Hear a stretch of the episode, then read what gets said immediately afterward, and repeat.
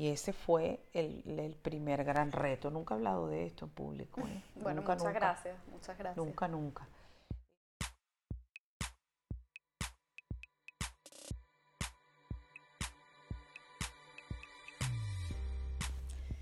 Bienvenidos todos a este episodio número 12 de Nosotros, el podcast de Lorena Arraiz Rodríguez, un espacio que es un punto de encuentro entre venezolanos para conocernos y reconocernos como parte de un todo. Nuestra invitada de hoy nos ha contado la Venezuela del siglo XX en múltiples formas literarias, aunque ella se define como una escritora de prensa. Se trata de la periodista venezolana Milagros Socorro, quien estuvo en Madrid hace muy poquito para presentar su más reciente libro Un café con el dictador y otros relatos sin ficción, el cual ha presentado de la mano de la editorial Cálatos. Nos habla en este episodio de su infancia al pie de la Sierra de Perijá, de su relación con el trabajo, con el periodismo y con la docencia, de su manera de sentir al país y de muchas cosas más. Sin esperar más tiempo, vamos desde ya a escuchar este episodio número 12 de nosotros con Milagros Socorro. Bueno, muy buenas tardes, Milagros Socorro, bienvenida, dame dos besos a lo español. Encantada. Bienvenida por estar aquí, por haberte tomado un ratito de tu tiempo, de tu vida, de tus días para pasar por nosotros, ¿no? Así que bienvenida, muchas gracias. Nosotros es un punto de encuentro, ¿no? Le hemos llamado así porque, bueno, queremos de alguna manera reencontrarnos en ese nosotros que está pues tan roto, ¿no? O sea, desde el punto de vista de, la sociedad estamos como dolidos, ¿no? Entonces esa, esa ruptura nos ha hecho olvidarnos que somos parte de algo, ¿no? Es como cuando tienes tú y yo o nosotros. Entonces, bueno, lo hemos hecho un poco con esa, con esa ilusión, con esa intención y es por eso que eh, te hemos invitado, porque no solamente porque eres parte de ese nosotros que, que, tenemos en la memoria eh, de nuestro país, sino también porque creo que, que puedes de alguna manera dibujarnos eh, un, un, horizonte, ¿no? El tuyo, no, no, no quiere decir que sea el horizonte de todo el mundo, pero eso es justamente lo que queremos conocer de ti, así que muchísimas gracias por estar aquí. Bueno, a ver, nosotros te definimos como una fiel defensora de la libertad, una periodista muy aguda y una escritora comprometida con su origen y destino. Así te definimos nosotros. ¿Cómo te defines tú, por ejemplo? Bueno, eso es una, una, definición interesante, pero yo quiero volver a lo que tú decías con respecto al, al, tipo de comunidad que nosotros somos hoy. Mm. Eh, pues sí, ser venezolano hoy es estar herido y yo creo que a eso no escapa nadie. Nadie, porque ni siquiera los más enchufados, mm. quiero recordar porque en el futuro no se sabrá a qué aludía esta palabra. El enchufado no es el, funcionario público, el enchufado no. es el trabajador. El enchufado es eh, cualquier persona que se haya sumado al grupo de demolición y que, saque, que ha devastado a Venezuela con el chavismo y que ha sacado de ello ventajas personales. Eso es un enchufado. Entonces, cuidado, no, no confundir el enchufado con el funcionario público, que no tiene nada que ver con el empleado público. Yo creo que incluso lo, esta, esta gran herida que es Venezuela hoy, yo creo que no, no excluye ni siquiera a los enchufados, hmm. porque todos hemos perdido mucho Así es. Mucho. Y bueno, los que no están muertos, los que no están postrados, que son muchos. Lamentablemente. Más de los que deberían y más de los que quisiéramos todos. Son muchos. En Venezuela es muy común decir de alguien que tosió y a los tres días se murió. Sí. O una persona que estaba, le dio un mareo y la familia le insistió, ve al médico, ve al médico, duró 15 días. ¿Por qué? Porque hay, la gente no va al médico por muchas razones, porque no lo puede pagar, porque la salud pública está desmantelada completamente, porque piensa si voy, me ponen unas medicinas, no las voy a poder pagar. Entonces somos una población no solamente muy mal atendida, sino muy maltratada Entonces, sobre una mala nutrición, aguas mm, que no están como deberían estar tratadas, con el estrés tremendo y el gran sufrimiento de la familia dividida. Entonces, no hay en Venezuela quien no tenga una herida muy dolorosa, muy dolorosa.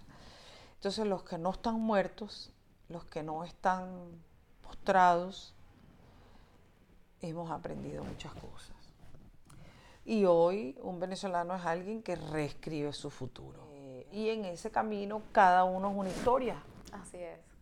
Así es. Cada uno es una cantidad de herramientas con las que seguimos vivos, porque además todo el mundo tiene alguien a quien ayuda.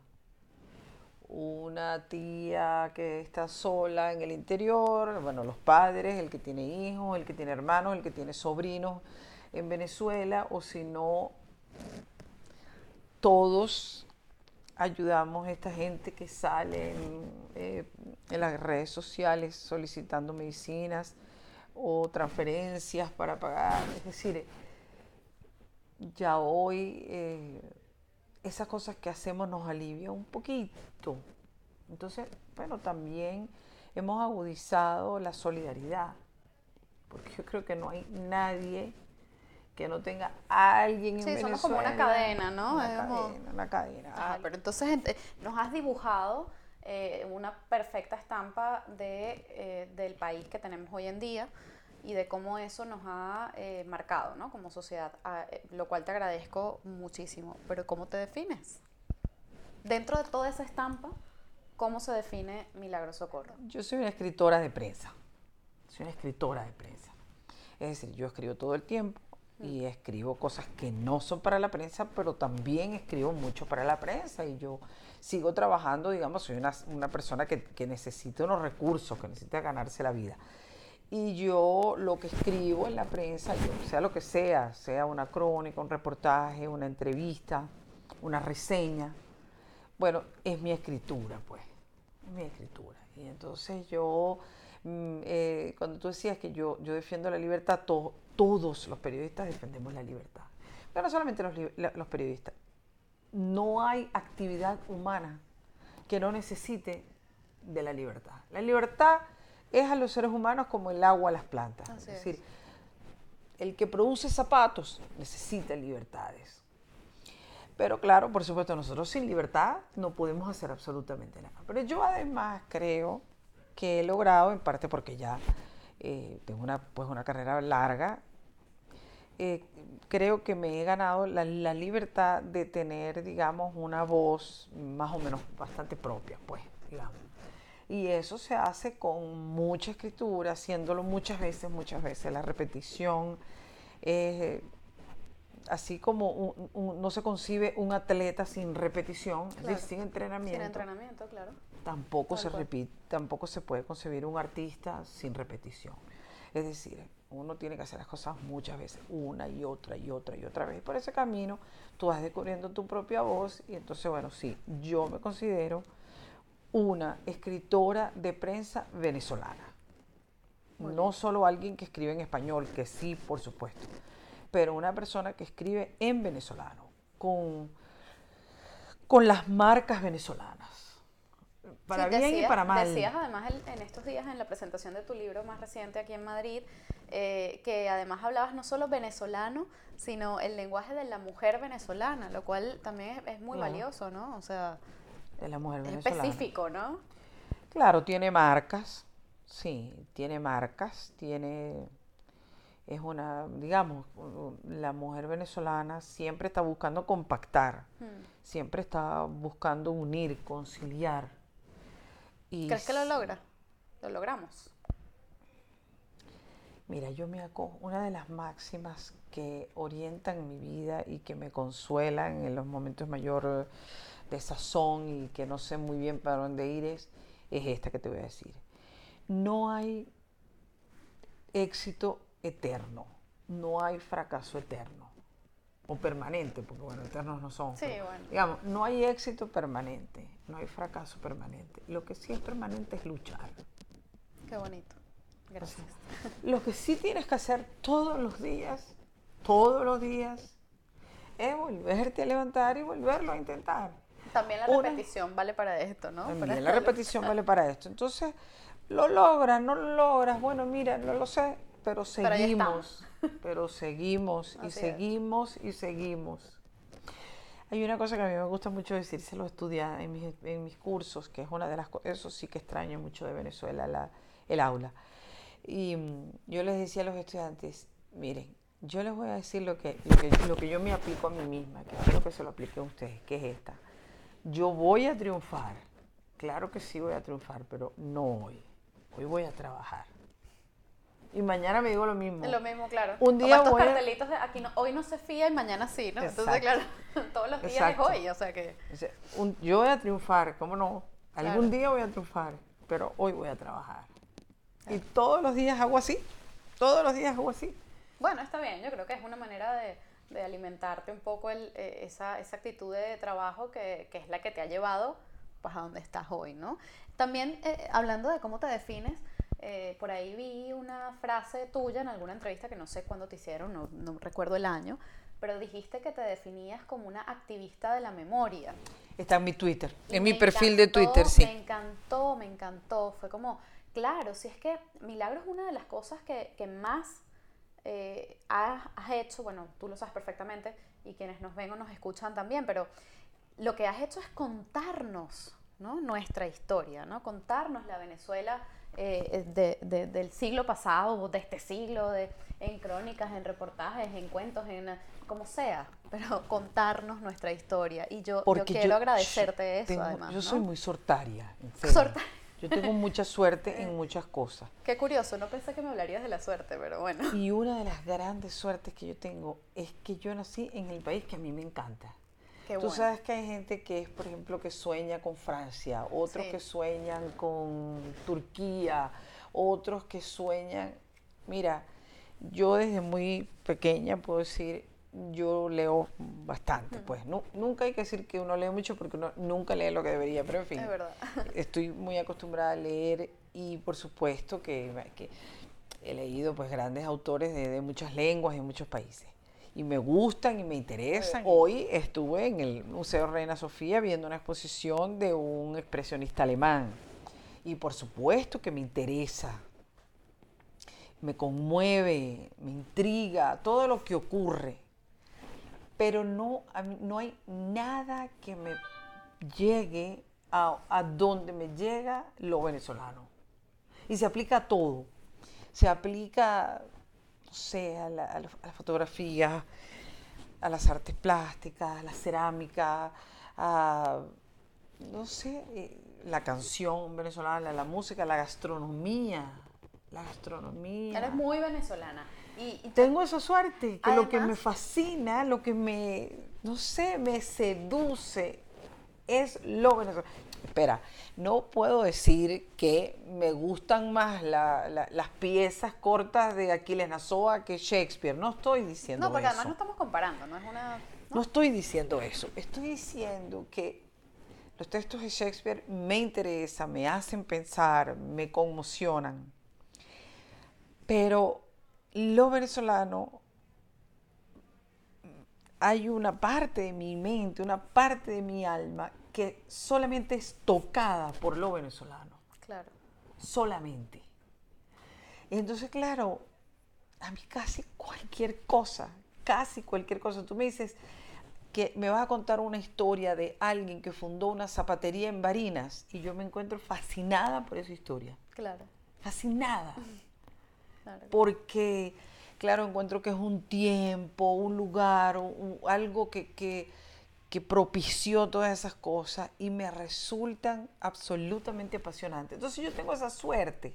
Bueno, pero mira, maravilloso, porque esa suerte te ha permitido pues contarnos nuestro país. Has hablado además de- del tema de, leer, de que lees mucho, bueno, mucho no, lees bastante, que has leído bastante, eh, bueno, evidentemente, mm, pero bueno, además lees bastante porque tengo entendido que de pequeñita, en chica, porque además, eh, sí es maracucha, pero eh, tu primera infancia, digamos, ¿no? Estuvo allí en Machique. No solamente, hasta que yo era adolescente, yo viví en, un pueblo, en Perijá. Hasta los 15 años, hasta ¿no? los 15 años, imagínate. Estando allí, eh, tengo entendido que la televisión como que no se veía muy bien. No se veía bien. Y por ahí empezó la cosa de la lectura. Pero además tienes una, una, una sensibilidad, no susceptibilidad, sensibilidad especial para las artes. Cuéntanos un poquito de esa Milagros pequeña, de esa niña en la Sierra de Perijá. Eh, eh, ¿Qué te gustaba? ¿Qué ¿Qué sentías? ¿Qué sensaciones guardas de esa, de esa etapa? Al pie de la sierra, no exactamente en la sierra, porque la sierra... Sí, está un poquito más... Sí, la sierra, no que, no, que esté deshabitada, pero digamos, no hay una, urbanización, vamos a decir así, al, pie de la sierra. Bueno, tú sabes que las infancias son países. Tú, hoy, tú vas a una aldea en África, una aldea de, no sé, de 20 chozas y, un riachuelo que la mitad del año o más está seco y ahí hay un niño que vive en un mundo de maravillas. Y eso se aplica al niño parisino, eso se aplica al niño llanero, al niño de la montaña. Es decir, la infancia es un, es un mundo maravilloso, un mundo maravilloso, imagínate, descubrir el agua, la luz, los sonidos, los silencios. Em, yo, yo nazco en la, en la, democracia de Venezuela y yo mm, pues soy venezolana y, y, el venezolano está muy abierto a lo otro, a lo de afuera, entonces yo viajaba, pues tenía, por ejemplo, cuatro años cuando yo fui la primera vez a Nueva York, por ejemplo. Entonces era pues un contraste porque yo iba a Nueva York y regresaba a mi pueblo, mi pueblo donde yo estaba escolarizada, perfectamente escolarizada. Pero sí era cierto que la televisión se veía muy mal, muy mal. Es la fecha que yo no tengo hábito de ver televisión. Claro, que la infancia nos crea un poco la personalidad y, y, las maneras, ¿no? Y las manías también. Por eso dice, bueno, claro, si empezaste a leer tan pequeña, eh, pues obviamente por allí pues había un camino que se marcó hasta el día de hoy, ¿no? Todas las noches. Todas las noches de Dios yo leo aunque sea una página, un párrafo. Algo. Todos los días. Todos los días, sí, sí, sí, sí. Eh, quisiera que nos contaras un poquito, porque bueno, hoy en día hablamos mucho de la migración y todo esto porque es la, la tragedia que estamos viviendo como, como sociedad. Pero aunque no es una migración propiamente según la definición, pero a los 15 años, cuando e, ese traslado tuyo, ¿no? De Machique a, Maracaibo, de alguna manera pudo haber representado una especie de migración. Sí, cómo no. O sea, e, ese, ese traslado, ese cambio, y además en plena adolescencia y tal. Cuéntanos un poquito de ese momento y de, y de tus miedos, tu, tu manera de, la manera de afrontar aquello, ¿no? Bueno, sí, eso fue tremendo. Eso aunque íbamos la familia unida, o sea, iba mi padre, mi madre y, nosotros somos cuatro hermanos, yo la mayor.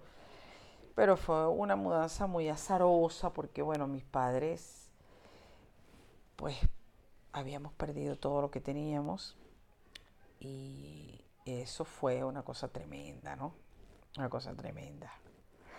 Mira, por eso probablemente es que yo tengo una fe tan ciega en las fuerzas vitales de Venezuela, porque a mí me han hecho el infortunio.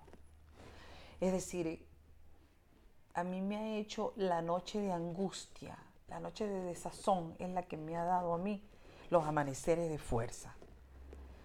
Todo lo que yo he hecho ha estado precedido de una noche de horror, de una noche de miedo, de una noche de, de aparta de mí este cáliz, ¿sabes? Una, una noche de, Dios mío, yo no voy a poder poner esto.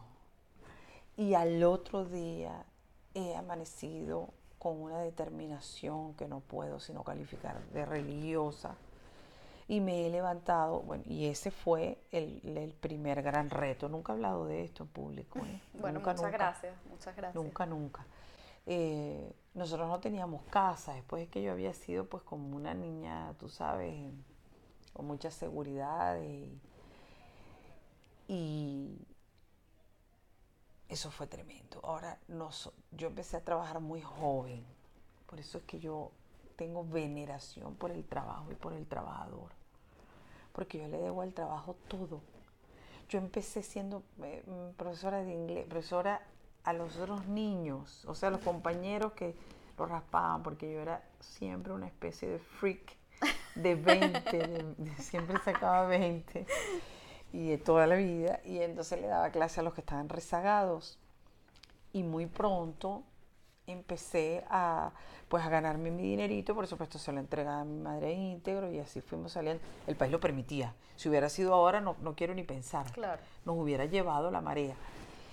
Esto, pero bueno, nos, nos fuimos, nos, nos fuimos recuperando y recuperando y yo te digo, yo tengo veneración por el trabajo y por mi propio trabajo. Yo tengo un gran respeto por mi propio trabajo. Por eso no permito, tú sabes, eh, eso es lo que me constituye. Claro. Toda mi psicología, toda mi vida, mi horario, mi ropa, eh, la casa, la distribución de la casa. O sea, yo eh, estoy en un apartamento muy pequeño, lo que sea, pero yo estoy donde haya luz. Y si es luz, luz natural, si es luz de norte, mejor, porque ahí yo me siento a escribir. Y mm, a mí me ha hecho el trabajo desde ese momento. Y bueno, y empecé a batallar, empecé a batallar y, y, y siempre, bueno, queriendo hacer las cosas bien. Porque me, me, yo soy una ansiosa, soy una ansiosa. Yo para controlar la, la ansiedad, la tendencia a la, a la, ansiedad, yo tengo que dar caminatas Ok. y prepararme bien para hacer algo. Porque una de las cosas que me... Como concentrarte en una cosa, ¿no? Puede ser. Una cosa que me angustia mucho es hacer algo mal. Mm. que me quede mal, que esté per- mal pergeñado, que, que alguien me descubra, me desenmascare en la, en la, en la piratería, en la... Además tengo un respeto reverencial por el lector, pues, o sea, al lector hay que darle lo más lindo, al lector lo, lo más emocionante, al lector. Entonces, bueno, eso me fue haciendo. Yo trabajo todo el tiempo. Todo- yo, este, por suerte, ahora tenemos unas tecnologías que nos lo permiten. Pero yo, mira, de trabajar, de mandar notas por fax, de todas las tecnologías del mundo, las he intentado porque no he parado de trabajar. Y ahora, mira, yo cumplí el año pasado Pues como 35 años mínimo de carrera. 40. Wow. Empezaste sin antes de graduarte. Sí, claro. Por eso mismo yo tenía que trabajar. Yo claro. entré a la escuela de periodismo y ya yo era, o sea, inmediatamente yo, ya yo era periodista, no es que era alguien que le saca punta a los lápices. Claro. Y no he parado. No he parado. O sea, yo no he tenido un mes sin trabajar, no sé lo que es eso. Yo tengo un único hijo, hablo de eso ahora, nunca hablo de eso tampoco.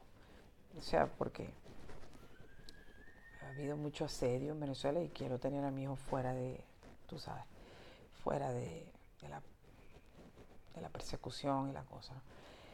Pero yo escribí una entrevista de doble página de periódico estándar, una locura también.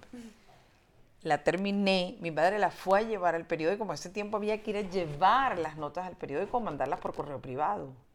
Cuando era fuera de Maracaibo, yo vivía en Maracaibo, mi hijo nació en Maracaibo. Mi padre fue a llevar, yo me arreglé y me fui a la clínica a tener mi hijo. Y nació al otro día, ¿Qué fecha fue esto? El 31 de marzo de 1989. Wow. O sea, hasta el último día, lo primero que yo veo ya con mi hijito y tal, me trajeron el periódico y lo vi. Y después de eso yo no he dejado de trabajar nunca. O sea, ni antes ni después de que empecé. ¿Cómo decidiste eh, estudiar periodismo, comunicación social? Yo Ok. quería escribir y sabía que tendría que ganarme la vida, pues. Ok. Por eso y, que te además, digo. y además la comenzaste, eh, ya me lo estás diciendo antes de, de graduarte, pero luego me llama mucho la atención una cosa, y además lo he mencionado antes, eh, dar clases. O sea, cuando tú comenzaste a dar clases recién graduada de la universidad, cuando yo qué sé, uno pensaría, bueno, te estás graduando, pues tampoco tendrás como muchas cosas que... Pero lo que, me, lo que me llama la atención y lo que quiero rescatar de eso es que tu carrera profesional en el periodismo se fue... o sea, la educación, por decirlo, o la formación, acompañó tu crecimiento y tu evolución. Entonces, ¿cómo has Hasta el vivido día- tú, hasta hoy. claro, ¿cómo has vivido tú el proceso de ser formadora, profesora, mm, llamémoslo como quieras, eh, a la par de tu crecimiento Sí. eh, profesional? Siempre ha sido así. Yo era preparadora. Yo en la Universidad del Zulia, que es mi casa dorada y de la que me siento locamente orgullosa, yo era bachillera, preparadora y profesora. Yo fui profesora ordinaria de la Universidad, de la Universidad del Zulia. No, no. En lo que te graduaste, claro. Claro, claro. Para ser profesor Tienes, que, tienes que tener... El título. Estar graduado y además haber hecho una formación, en esa época la teníamos que hacer, una especie de diplomado en pedagogía. Qué bueno. Entonces, tendría que seguir existiendo eso. Sí, en el Zulia era así. Yo lo hice. Y yo en el aula, ese es mi lugar. Es un lugar de seguridad para mí. Entonces, como, como estudiante y como, y como profesora, es que es lo mismo prácticamente. Sí, además yo creo que esto de que tú tienes que enseñar realmente terminas aprendiendo más. Claro. Eh, cuando a mí me llamaron para dar clases en la católica, estoy en la católica, y para dar clases, yo recuerdo que la profesora que me, que me convocó a esto, eh, Asianela Montes de Oca, eh, claro, me decía, este, pero hija, tú no te puedes como pintar unas canitas o algo, porque claro, yo tenía 20 seis años o así. Entonces me decía, ¿tú, no te puedes pintar unas canitas o algo así? Porque es que, conchale, además iba a dar clase como en octavo semestre. Entonces, entonces bueno, y yo me decía, pues no, píntate unas canitas. Y yo dije, bueno, ¿yo qué les voy a enseñar a estos muchachos que tienen prácticamente mi edad, ¿sabes? Y que, y que yo qué sé, yo me siento que todavía tengo la vida entera para aprender cosas, entonces, ¿qué les enseño? Y resultó ser una, una experiencia maravillosa de aprendizaje. O sea, yo llegué diciendo, ¿qué les voy a enseñar? No, mija, que vas a aprender tú. o sea, ¿sabes? Bueno, pero es que lo que se enseña es el ejemplo. Claro, pero es muy es el Ejemplo, porque los datos, y ahora menos, claro, los datos. ¿Qué se enseña? El ejemplo, pasión, pasión, para que entonces ellos, una vez que ya están enganchados, que ya están seducidos, van y lo buscan por su cuenta. Es así, es verdad. Es verdad, es el ejemplo. Eso sí, fíjate yo con mis inseguridades y todo, y mi, mi eh, preocupación de, de, no dañar, ¿no? De no, de no hacerlo mal, yo con la, con la educación eh, he cambiado también, como, como profesora he cambiado, he cambiado. Antes era muy severa, muy, muy severa y, eso me arrepiento mucho y eso fue una gran tontería porque ahora me horroriza la idea de, enseñar la inhibición. Hmm. Y yo pensé que, yo estaba eh, enseñando rigor y en realidad no estaba enseñando rigor, lo que estaba era impregnando de inhibición y eso sí que es una bobada. No sabes lo que me arrepiento. Yo me doy pero bofetones de pensar eh, cómo era de, severa. Bueno, pero también es parte de esa misma evolución. O sea, al final, bueno, todos, bueno, hacemos unas cosas que luego decimos, mira. sí. No pasa nada, estoy segura que tus estudiantes eh, eh, de una manera u otra agradecen algunas cosas, a otras a lo mejor no, pero digamos, ha habido, ha habido una evolución y yo creo que eso es lo importante, ¿no? Que tú hoy en día con la carrera que tienes, con la trayectoria que tienes, seas capaz de identificar eso y de decir, oye, mira, de repente esto ahora eh, lo, lo, puedo hacer de otra manera, ¿no? Al final... También yo pertenezco a, un, a una generación o a un grupo de gente que tiene en el aula y en, el, en, el, en la curul, en el congreso, en la política, eh, en la prensa, un aula entonces yo pienso que las élites tenemos el deber de educar. Claro. Eso lo creo, ¿no? Y, y, lo primero, por supuesto, es educar con, con el ejemplo, es decir, tener un, una conducta de rectitud y de honestidad y de transparencia y después que la prensa sea... Mm. que la prensa sea un, rectora, pues que sea eh, pedagógica, yo, yo creo eso. Yo me estoy en el grupo que piensa que debe proteger la lengua, proteger el, castellano de Venezuela y que debe siempre, siempre, siempre ser, ser orientador, pues. Así es, así es. Bueno, yo creo también eso y, y además es que ahora que estamos en esta, bueno, diría Bauman, ¿no? Esta social y que estas cosas, pero eh, todo va y viene y como que no nos damos cuenta, ¿no? Del, del, del significado profundo de las cosas porque es tanta información que como que te quedas en el camino y luego dices, bueno, ajá, pero ya va, ¿qué estoy aprendiendo ¿no? de todo esto? O, simplemente la información está pasando como, como estas imágenes que te pasan de repente y no te queda nada, ¿no? Y, yo también mm. creo en, ese, en esa labor, digamos, formativa de, la prensa y de la comunicación. Eh, por otro lado, bueno, has ganado premios, esto ya eh, el último de, de, hace dos años, ¿no? Ya, el 2018 fue lo de... ah, sí, ya se va, a ser, pues sí, un año y medio, ajá. Este, te han reconocido allí eh, como defensora de la libertad de expresión y todas estas cosas, lo que hablamos un poco al principio, que, rescatas del periodismo que se está haciendo hoy en Venezuela, por ejemplo. Es impresionante, es impresionante. El periodismo de hoy de Venezuela es una cosa que, ¿cómo no sentirse, imagínate, orgulloso? Eh?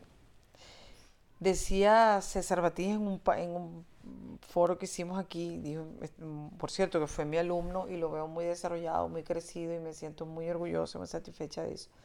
Decía, hoy en Venezuela nosotros nos cierran la ventana, nos, nos cierran la puerta y nos metemos por la ventana y nos cancelan las ventanas y nos metemos por las rendijas. Y por, bueno, en Venezuela, Venezuela es uno de los pocos países del mundo que tiene nuevos proyectos periodísticos offline, como por ejemplo Bus TV. Mm. Pero tú ves periodistas haciendo canciones, como Homero. Sí, como sí, tal cual, tal cual. Es decir... Está el eh, tema del pitazo que ganaron el Ortega y Gasset este año, o el año pasado. Claro, pero quiero decir, no solamente que hay mucho, mucho más investigación, curaduría, es que si no tenemos papel, si no tenemos energía eléctrica, si no tenemos internet, es, que nos montamos en un autobús y les, les leemos a los, al, pasaje, a los pasajeros, noticias que no son recortar y pegar, noticias que son creadas para esa determinada ruta. Eso es una cosa impresionante. Se está haciendo teatro documental teatro documental, que me parece muy interesante, o se está haciendo cosas como alguna actividad en la que yo participo mucho, que es que invitan a una gente y se paran en una esquina a hacer una especie de periodismo de opinión con vecinos hablando. Es una reserva intelectual, es una reserva moral. El país, te digo, que tiene que estar muy satisfecho, muy orgulloso de sus periodistas. En el corazón de la venezolanidad está muy profundamente inscrita la libertad. Ya nosotros no podemos ser esclavos de nadie. Así es. Entonces nosotros nos quitan el papel, nos quitan la energía eléctrica, nos quitan todo. Pero la libertad no nos la ha podido quitar la dictadura y saben que no nos la van a quitar. Así es. Eso es una cosa muy hermosa de haber sido venezolano de estos tiempos. Nos ha tocado un momento para reflexionar también, es decir, para ser valientes, eh, pero también para reflexionar. Entonces, en esa reflexión del país que nos ha tocado y a cada quien desde su trinchera, este, eh, ¿qué es para ti Venezuela y cómo, cómo hace país hoy en día Milagro Socorro? Quisiera yo. Bueno, ya te digo, con la terquedad, con hacer mi parte, que es ínfima, que es pequeñita, queriéndolo. Ay, no, no me pongas en eso, ¿por qué?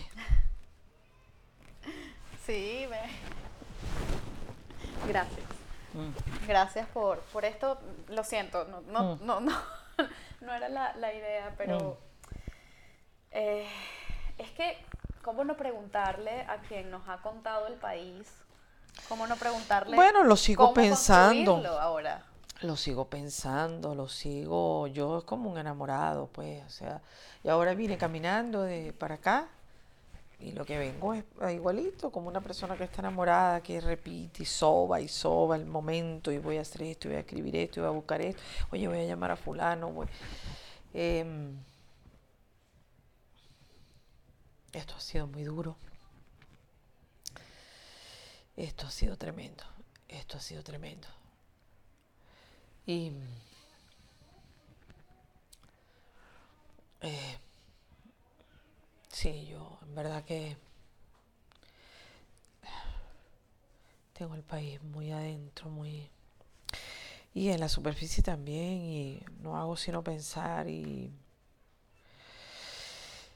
Quisiera, pues, tú sabes, yo quiero ser parte de la solución, no parte del problema. O sea, yo no quiero ser vector de rencor, no quiero ser vector de polarización, no quiero al revés, pues yo quisiera pues mm, hacer lo que pueda para la transición, para la reconciliación y para la reconstrucción. Y la reconstrucción no la vamos a poder hacer desde el encono, ni desde el odio, ni desde la rabia, ni desde la, ni desde la exclusión. Entonces, eh, yo quisiera ahora eso, Este, por supuesto, vendrán los jóvenes. Los jóvenes son los que van a tener que estar al frente de las instituciones, pero a mí me gustaría, pues eso, estar en el aula eh, y escribir, ¿no? Escribir y estar en el aula mucho. Y, quiero de verdad que, la vida me, me dé eso, pues, me dé yo ver a mi país libre, yo ver eh, caminar por las calles. Yo lo, he imaginado tanto, lo he visualizado tanto, que yo lo que quiero es ver las muchachas caminando, bandadas de muchachas, riéndose a las 2 de la mañana, que haya un café, yo pasar por enfrente de un local y que ve, oír las risotadas, la música, eh, enterarme que abrieron un café, abrieron una tienda, abrieron fulano, creó una cosa, inventaron esto, abrieron una zapatería, unos diseñadores, eh, eh, la recuperación del Zulia, de Maracaibo, de Perijá. entonces yo hoy, aunque cuando ya uno está en la madurez como estoy yo, una de las cosas que aprendes es a vivir el momento. pero la verdad, yo eh, vivo ensoñando cómo va a ser el amanecer de Venezuela y la libertad y cómo vamos a hacer para estos niños que han nacido con todas estas dificultades, cómo vamos a hacer, porque habrá, bueno, me, imagino equipos de nutricionistas y de médicos, de pediatras, de, de fisioterapeutas, yo no sé, pero también tiene que haber un equipo de, de, pedagogos, de, pedagogos y de vamos a tener que escribir para, esas, para esos muchachos, vamos a tener que, en fin, que me la paso en eso, que me la paso en eso, sí. ¿Con qué sueñas y a qué le temes? Bueno, imagínate, le temo a lo que le tememos todos los seres humanos, ¿no? Al envejecimiento, a la enfermedad, a la debilidad. Eh, a veces pero muy pocas veces, muy pocas veces le temo a no ver el amanecer de Venezuela. Eso me horroriza porque eso me, desmoraliza mucho. Es decir, eh, pensar que hasta el, más nimio de mis actos abona para la liberación de Venezuela le da un sentido a mi vida. Entonces, pensar que no lo veré, que no lo viviré, me desmoraliza en el acto y nada tiene sentido para mí.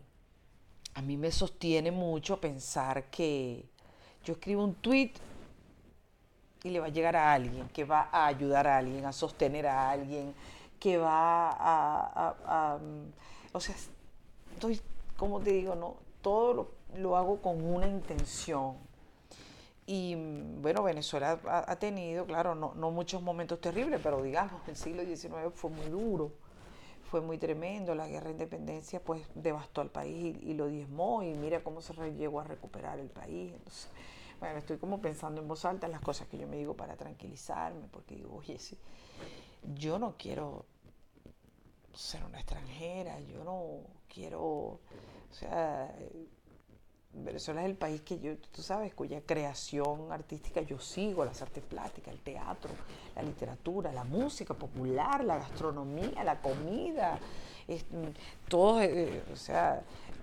¿de qué país conoces tú los quesos? Por favor, tú conoces los, quesos de Venezuela, tú distingues un guayanés de un palmito, tú, tú, tú, distingues un telite de un queso de año, de un queso de cabra, tú, tú, o sea, por ejemplo, pues, por ejemplo, si aquí vamos a un mercado y nos dicen, no, es que en el mercado tal venden queso, queso llanero, ve, y uno va y dice, esto no es queso llanero, no. Así que sí, lo distingo. Claro.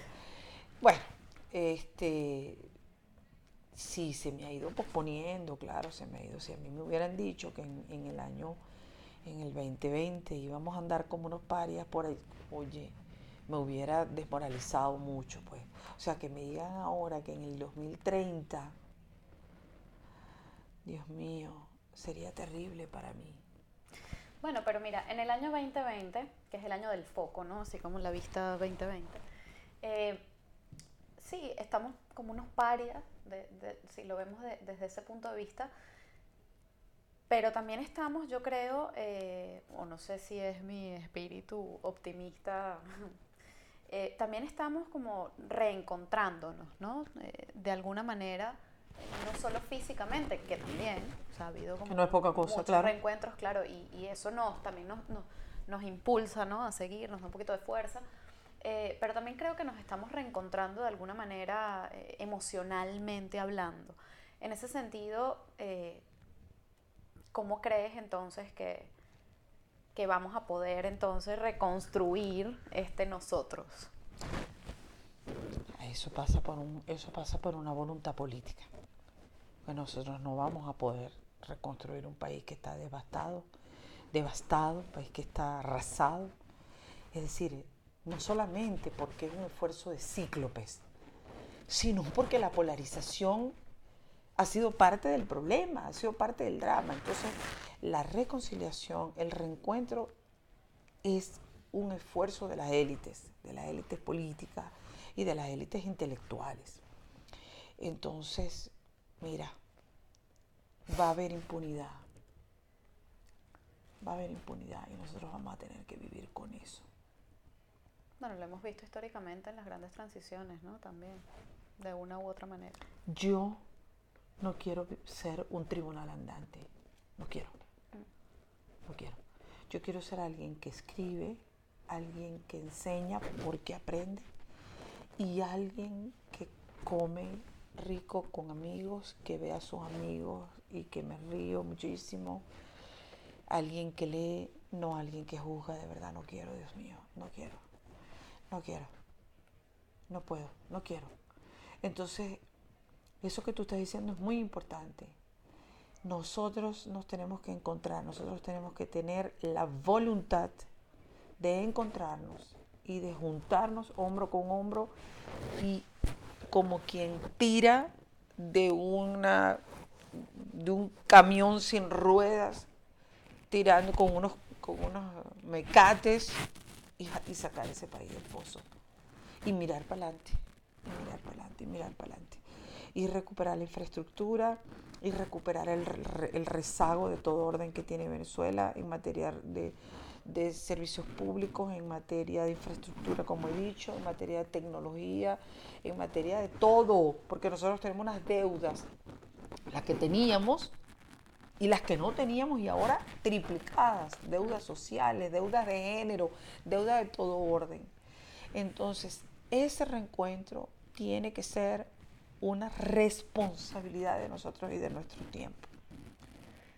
Mira, que los tribunales cumplan con lo que tienen que hacer y las leyes cumplan con lo que tienen que hacer, pero nosotros no podemos ser, ni la prensa va a ser tribunal, ni los intelectuales, ni los escritores, ni los dramaturgos, ni los que hacen. No. Nosotros para adelante, nosotros a querer, a querernos, a ayudar, a enseñar, a abrazarnos, a consolar y los tribunales que sean tribunales. Eso es lo que yo creo. Pues muchísimas gracias, Milagro. Yo creo que lamentablemente el tiempo se va muy rápido, tú no, lo sabes, pero, por Dios. pero yo te quiero agradecer no solamente estar aquí de nuevo, eh, aquí con nosotros, pues dándonos tu, tu, opinión, tu visión de las cosas, sino también te quiero agradecer, eh, bueno, la honestidad, ¿no? Eh, el abrirte aquí, eh, el abrir tu corazón, el contarnos nuevamente la vida desde donde la ve Milagro Socorro. Muchísimas gracias. gracias. Mi amor. Estaba encantada. Mucho cariño.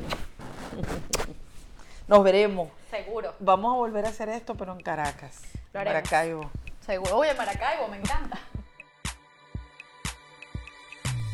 Esto es Nosotros, el podcast de Lorena Arraiz Rodríguez, grabado en los espacios de Paz Estudios en Madrid, producido y editado por La Estrategia como estudio de comunicación, con música original de Diego Miquilena. Recuerden seguirnos en nuestras redes sociales, arroba nosotros, guion bajo podcast, y suscribirse en su plataforma preferida. Estamos en YouTube, Spotify, Evox, Anchor, para que nos puedan escuchar en cualquier parte del mundo. Y recuerden, somos tan solo una gota en el mar infinito de nuestro gentilicio.